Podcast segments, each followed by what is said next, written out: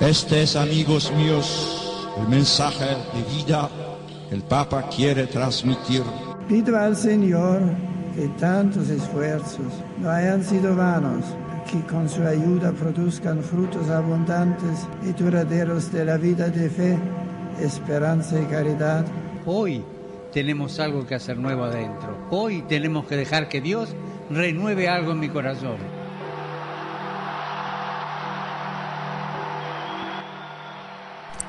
Hola Walkers, bienvenidos a un episodio más de este podcast Pedro. Espero que estén muy muy bien. Y pues buenos días, tardes o noches, en el momento que sea que estén escuchando este episodio. Y bueno, eh, el día de hoy vengo con el último episodio acerca de esta encíclica La caridad en la verdad del Papa Benedicto XVI.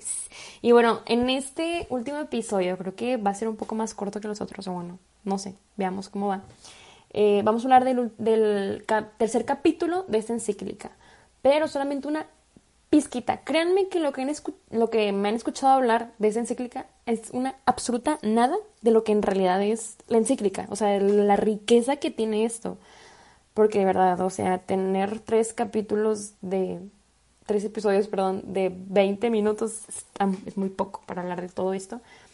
Pero quiero en este episodio, igual que el pasado, aterrizarlo un poquito con sí algo que, que, nos dice el Papa Benedicto XVI, pero también yo formulando mis conclusiones y se los dejaré a ustedes también para que ustedes formulen sus propias conclusiones de lo que el Papa Benedicto nos ha dicho y para meditarlo y hacerlo más que nada nuestro. Y creo que eso es algo que me ha ayudado bastante en mi caminar en la fe, el hacer nuestras todas las enseñanzas. ¿Y a qué, se o sea, qué me refiero con hacerlo nuestro? No quedarnos con el solo, ah, bueno, es que debemos de hacer esto, o ah, es que está mal hacer esto, sino hacerlo nuestro. O sea, el cómo me beneficia a mí y el cómo me beneficia a los demás, o cómo me lastima a mí el hacer esto y el cómo lastima a los demás. El, el hacerlo tuyo, literalmente, o sea, el sentir cómo lo que escuches de formación de la iglesia te hace a ti crecer como persona y que estás llamado a seguirlo. Y bueno, ya para no darle tanto chorro en la introducción, capítulo tercero de La caridad en la verdad, fraternidad, desarrollo económico y sociedad civil. Les digo, voy a tocar súper poquitas cosas de aquí para como también sacar mis propias conclusiones y a crear más este diálogo, aunque no estén hablando conmigo en este momento, pero crear este diálogo con ustedes. Y bueno, este capítulo empieza muy bonito, la verdad, tan bonito que les voy a decir así textualmente como empieza. Dice, la caridad en la verdad pone al hombre ante la sorprendente experiencia del don. El ser humano está hecho para el don, el cual manifiesta y desarrolla su dimensión trascendente. Y esto me encanta, Hace varios años una amiga me, dijo algo súper bonito que ahora siempre tengo marcado y que hay que ser don para donarnos a los demás y que estamos llamados a ser don para donarnos a los demás. Porque si no, no tiene sentido. Porque si no fuéramos llamados a ser don, yo creo que estuviéramos solos en la tierra. Pero eso tampoco tendría sentido. Porque el amor es algo que se da, algo que se recibe y se da, como lo vimos en el primer episodio de, de, esta encíclica. Esta caridad, este amor caritativo, se recibe para darlo. Y si no tienes a quien darlo, no tiene sentido. El amor es eso. El amor es, es algo que se recibe y se da, es algo que, que lo recibimos de Cristo. Cristo nos lo dio para que nosotros también lo diéramos a los demás si no, no tendría sentido. Y por eso estamos hechos para ser don. Y creo que es casi imposible que no te des a alguien en algún momento de tu vida. O sea, mínimo, no, la verdad es que, te, o sea, te das. Día con día te estás dando. Igual no eres consciente, pero te estás dando al otro. Estamos hechos para darnos al otro. Lo que pasa es que nos olvidamos mucho de eso, nos olvidamos que estamos llamados a ver por el otro también. Sí, el ver por nosotros mismos, pero no ponerlos por encima de los demás, sino ver al otro. Y en este actuar, en ese dar el amor a los demás, es en donde uno es auténticamente libre y vive de manera auténtica. Y nos olvidamos, nos olvidamos mucho de eso. De hecho, justamente aquí dice, la errónea, a veces, más bien, a veces el hombre moderno tiene la errónea convicción de ser el único autor de sí mismo, de su vida y de la sociedad. ¿Qué pasa? Que nos olvidamos del pecado original. Nos olvidamos que de ahí viene esa ruptura en donde uno piensa que es autor de sí mismo y que es su propio Dios. Y volvemos todos esos pensamientos super egoístas. Y ignorar el pecado original, ignorar que estamos heridos desde Adán y Eva, eh, da, da como consecuencia graves errores en muchísimos ámbitos. Porque, de hecho, se los comenté en el episodio pasado. Cualquier acción que nosotros te hagamos tiene su consecuencia. Sea buena o sea mala, siempre va a afectar a terceros. Entonces, ignorar el hecho del pecado original, ignorar este hecho, que poseemos un deseo desordenado al pecado, que poseemos un deseo desordenado a poseer, al, al egoísmo, da consecuencias graves a, a los demás. O sea, no solamente a uno mismo, no solamente hieres a uno mismo, sino también a los demás. Y es lo que les decía el episodio pasado, que nos olvidamos que vivimos en sociedad, nos olvidamos que cada acción que hagamos va a afectar a un tercero. Y este pensamiento, este ignorar este hecho de que poseemos un deseo desordenado a, a poseer todo, a ser egoístas, afecta en ámbitos sociales, en ámbitos políticos, en ámbitos económicos, en, en ámbitos educativos, en, para culturales y demás. Y justamente si nos movemos con este pensamiento egoísta, con este pensamiento de solo pensar en, en uno mismo y de olvidarnos que somos don para donarnos a los demás, toca un punto muy importante el Papa Benedicto, que es en esta parte de la economía. Dice, la exigencia de la economía de ser autónoma la lleva a no estar sujeta a nada de carácter moral y ha llevado al hombre a abusar de los instrumentos económicos, incluso de manera destructiva. Y está súper fuerte esto porque es verdad, nos volvemos súper egoístas, nos volvemos súper soberbios en donde solo vemos a nosotros y solo vemos lo que nos va a satisfacer en un ahora, en un ahorita en este momento. Y nos volvemos objetos del mundo, nos volvemos usados por el mundo, nos volvemos esclavos del mundo. Y esto ha llevado al hombre a través de los años a abusar de todo, abusar del material económico, abusar de absolutamente todo. Por eso, de hecho, ha habido tantas guerras. Porque el hombre solo ha buscado por sí mismo, más bien, solo ha buscado para el bien de sí mismo, para el bien, entre comillas, para el bien temporal de sí mismo.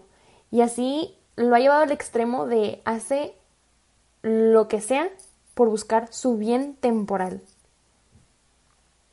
Y que no le importa si hay terceros involucrados y que se van a ver afectados.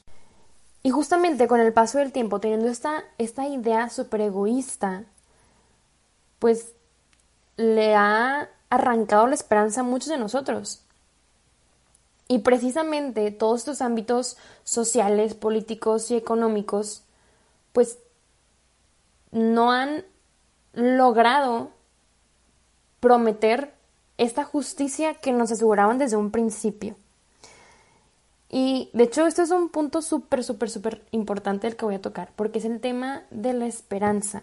Ok, les voy a poner un ejemplo ahorita para que entendamos un poquito más. Cuando van a hacer las elecciones, pues obviamente, pues cada candidato, ¿no? Pues lanza sus propuestas. ¿Y qué pasa? Que esas propuestas, pues nosotros las vemos y nos vamos por quien nos dé más esperanza para un futuro, ¿no? Nos prometen estas cosas y nosotros pues nos envolvemos en esa esperanza, ¿no? ¿Y qué pasa? Que justamente si esta persona, digamos, no sé, gana el candidato que, que más te dio esperanza, ¿qué pasa? Que cuando gana, igual esta persona empieza a actuar de una manera súper egoísta y tiene todo este pensamiento pues egoísta, ¿qué va a pasar? Que no va a cumplir sus promesas y no va a ser capaz de asegurar la justicia que, te prometían, ¿no? Y, bueno, aquí es donde quiero resaltar el valor de la esperanza. Y justo el Papa Benedicto dice, la esperanza sostiene a la razón y le da fuerza para orientar la voluntad. Es justamente lo que les decía. La esperanza, tú que, ves como estas promesas que, que, tienen los candidatos hacia, ti, eh, esta esperanza sostiene la razón y le da la fuerza para que tú actúes a favor de eso que te da esperanza. No sé si me doy a entender. Entonces, y justamente la caridad en la verdad se nutre también de esta esperanza. Nosotros que se nos ha revelado la verdad de Jesús, en Él esperamos, en Él ponemos nuestra fe. Y es justo al ser este un don totalmente gratuito, totalmente gratuito de Dios, supera cualquier realidad o cualquier idealización que nos estemos haciendo. Totalmente. Esta caridad que viene desde nuestro corazón, esta verdad que se nos ha sido, que se nos ha ido revelado, no es producida por nosotros. Definitivamente no. Esta nace completamente del amor. En efecto, en todo proceso cognitivo, la verdad no es producida por nosotros, sino que se encuentra o mejor aún, se recibe como el amor. No nace del pensamiento o la voluntad, sino que en cierto sentido se impone al ser humano. Es algo que se nos es recibido, es algo que, se nos es dado. La caridad en la verdad es, es un don que se nos fue dado. Y justamente es esto lo que le da fuerza a una comunidad lo que funda una comunidad, la caridad, este amor caritativo, este buscar el bien común, este buscar la justicia del otro, pero todavía más allá, este actuar con caridad. Ahora, una comunidad puede ser organizada por uno mismo, pero para que una comunidad permanezca, para que una comunidad siga caminando, perdure, no puede ser centrada en el humano, no puede ser basada en lo que piensa un ser humano, tiene que ser centrada en Cristo. ¿Por qué? Porque esta caridad, o sea, esa justamente la verdad que nos da fuerza a fundar una comunidad, o sea, y no me refiero a fundar de algún grupo parroquial, sino a hacer comunidad literalmente en la sociedad, viene del amor tiene que ser centrada en el amor, si no, no perdura. Ahora, para llevarle un ejemplo, ahora sí dentro de la sociedad, vamos a hablar del mercado. Y porque como que este giro súper extremo de la comunidad nace del amor de Dios y ahora mercado. Porque el mercado es una, justamente las comunidades que se arman, que, permiten los encuentros entre las personas. O sea, realmente en el mercado pues se encuentran, dialogan, interactúan muchas personas. Y justamente este mercado está llamado a promover y moverse en la justicia conmutativa, que esta precisamente regula esta relación entre dar y recibir de igual manera. Y aquí es donde ya vamos a hablar un poco más de la justicia y por qué es como tan importante.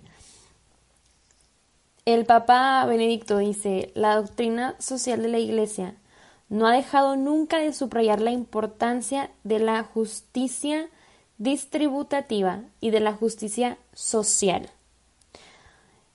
Y obviamente tiene muchísimo sentido. O sea, estamos viviendo en medio de bastantes injusticias, bastantes desigualdades en cualquier término. Y bueno, ya no me acuerdo si lo dije ahorita o lo dije en el episodio pasado. Pero, pues, ¿cuántos no? No. ¿Cuántos países no hay ricos, entre comillas? Porque en ellos hay muchas empresas multimillonarias que son un ingreso muy fuerte para el PIB del país, pero dentro de ese país realmente es una minoría la población que vive de manera mm, igual, por así decirlo. Pero muchos sufren de esta desigualdad económica. O sea, de verdad, de verdad, existe demasiada desigualdad económica. Y hay muchísimas, muchísimas razones del por qué existe esta desigualdad económica. Pero justamente en esta comunidad que se, que se arma, que es el mercado, el mercado está llamado a, a moverse de manera justa ante todos, de que esta distribución realmente sea dar y recibir de manera igual para todos. Y como ya habíamos dicho en el primer episodio, la justicia es dar al otro lo que se merece, tanto por ser, el ser, y lo que se merece por labor. Y la caridad es justamente el dar más de lo que se merece, el dar de lo mío, y no en una forma de, ay, yo me quedo sin nada y a ti te doy, sino es dar más, no quedarte nada más ahí en que es lo justo. Y ya para terminar este podcast, quiero, quiero citar algo que se me hizo muy, muy interesante e importante, que dijo eh, Pablo VI, lo que es algo que pedían a un Progresio, que eh, era como un modelo de economía de mercado capaz de incluir al menos tendencialmente a todos los pueblos y no solamente a los particularmente dotados. Dice, pedía un compromiso para promover un mundo más humano para todos, un mundo en donde todos tengan que dar y recibir, sin que el progreso de los unos sea un obstáculo para el desarrollo de los otros. Y justamente es lo que les digo, todo este eh, deseo desordenado de la posesión de bienes materiales, de lo que sea, afecta a un tercero, afecta el desarrollo de un tercero. Y es lo que no vemos, o sea, queremos seguir creciendo, o sea, el mundo, la sociedad pide que nos sigamos desarrollando como seres humanos integrales en todo sentido, no solamente en lo educativo o en lo económico o en lo político o en lo social, en, un todo, en un absolutamente todo. Pero, y lo más curioso es que no lo vemos porque es justamente esto que no se ve, la intención del por qué hacemos lo que hacemos. Que aunque nosotros no veamos la intención del otro al actuar, siempre se va a ver reflejado y lo vemos con muchísimos países, incluso nuestro propio país, el cómo eh, los gobernantes del país, nosotros creemos que su intención es buena al actuar, pero en un futuro se ve, en un futuro se ve donde no nos desarrollamos como país, como sociedad, como seres humanos. No se ve la intención, pero en un futuro se ve cómo hay más grupos que, no se alcanzan a desarrollar integralmente. Hay más grupos sufriendo pobreza, sufriendo hambre, sufriendo de muchas injusticias y desigualdades. Y es justo esto lo que Pablo VI nos llama a que existe que exista un mundo más humano y que se preocupe por el desarrollo de todos de manera igual y de manera integral y que para unos su desarrollo no sea obstáculo para el desarrollo del otro. Porque si lo es, no nos estamos desarrollando de manera auténtica y como debe de ser. Porque crecemos juntos en sociedad. Entonces, pues bueno amigos, ya con esto cierro pues esta, estos tres episodios hablando de la encíclica. Y yo creo que a todos nos deja como, como estos, estas preguntas en nuestro interior de, de cómo estamos actuando de manera cotidiana. Porque aunque lo veamos en sociedad en algo muy grande, nosotros somos parte de eso. Y hay veces que podemos vernos tan limitados con un, ay, pues bueno, es que si yo cambio X cosas, si yo actúo de, X manera mejor, pues así no se va a resolver el mundo, ¿no?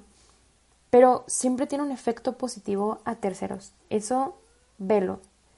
Que igual las consecuencias de tus actos no se van a ver eh, de manera muy grande, esas consecuencias positivas en terceros. Pero créeme, créeme que uno, un alma es tan importante para el Señor. Un alma lo es todo para Jesús. Si es tan importante, significa que nuestro actuar, aun sea un acto pequeño, de manera justa, que el centro sea el amor, que la intención siempre sea con caridad, va a cambiar algo en el mundo. Va a ser, va a tener un impacto en el mundo, sea pequeño, sea grande, pero nunca te limites por eso. Cree realmente el valor que tienes, lo importante que eres, por ende, cualquier acción que tú hagas de intención, que la intención esté la caridad, va a dar un buen efecto en el mundo, aun así sea pequeño, mediano o grande va a dar un gran efecto al mundo. Y pues bueno, gracias de nuevo por, por este espacio que se me fue dado para platicar con ustedes acerca de, de esta encíclica. Y conozcamos más, conozcamos más acerca de la doctrina social de nuestra iglesia, conozcamos más el cómo podemos ayudar a desarrollarnos todos como seres humanos y como, como estamos llamados a ser.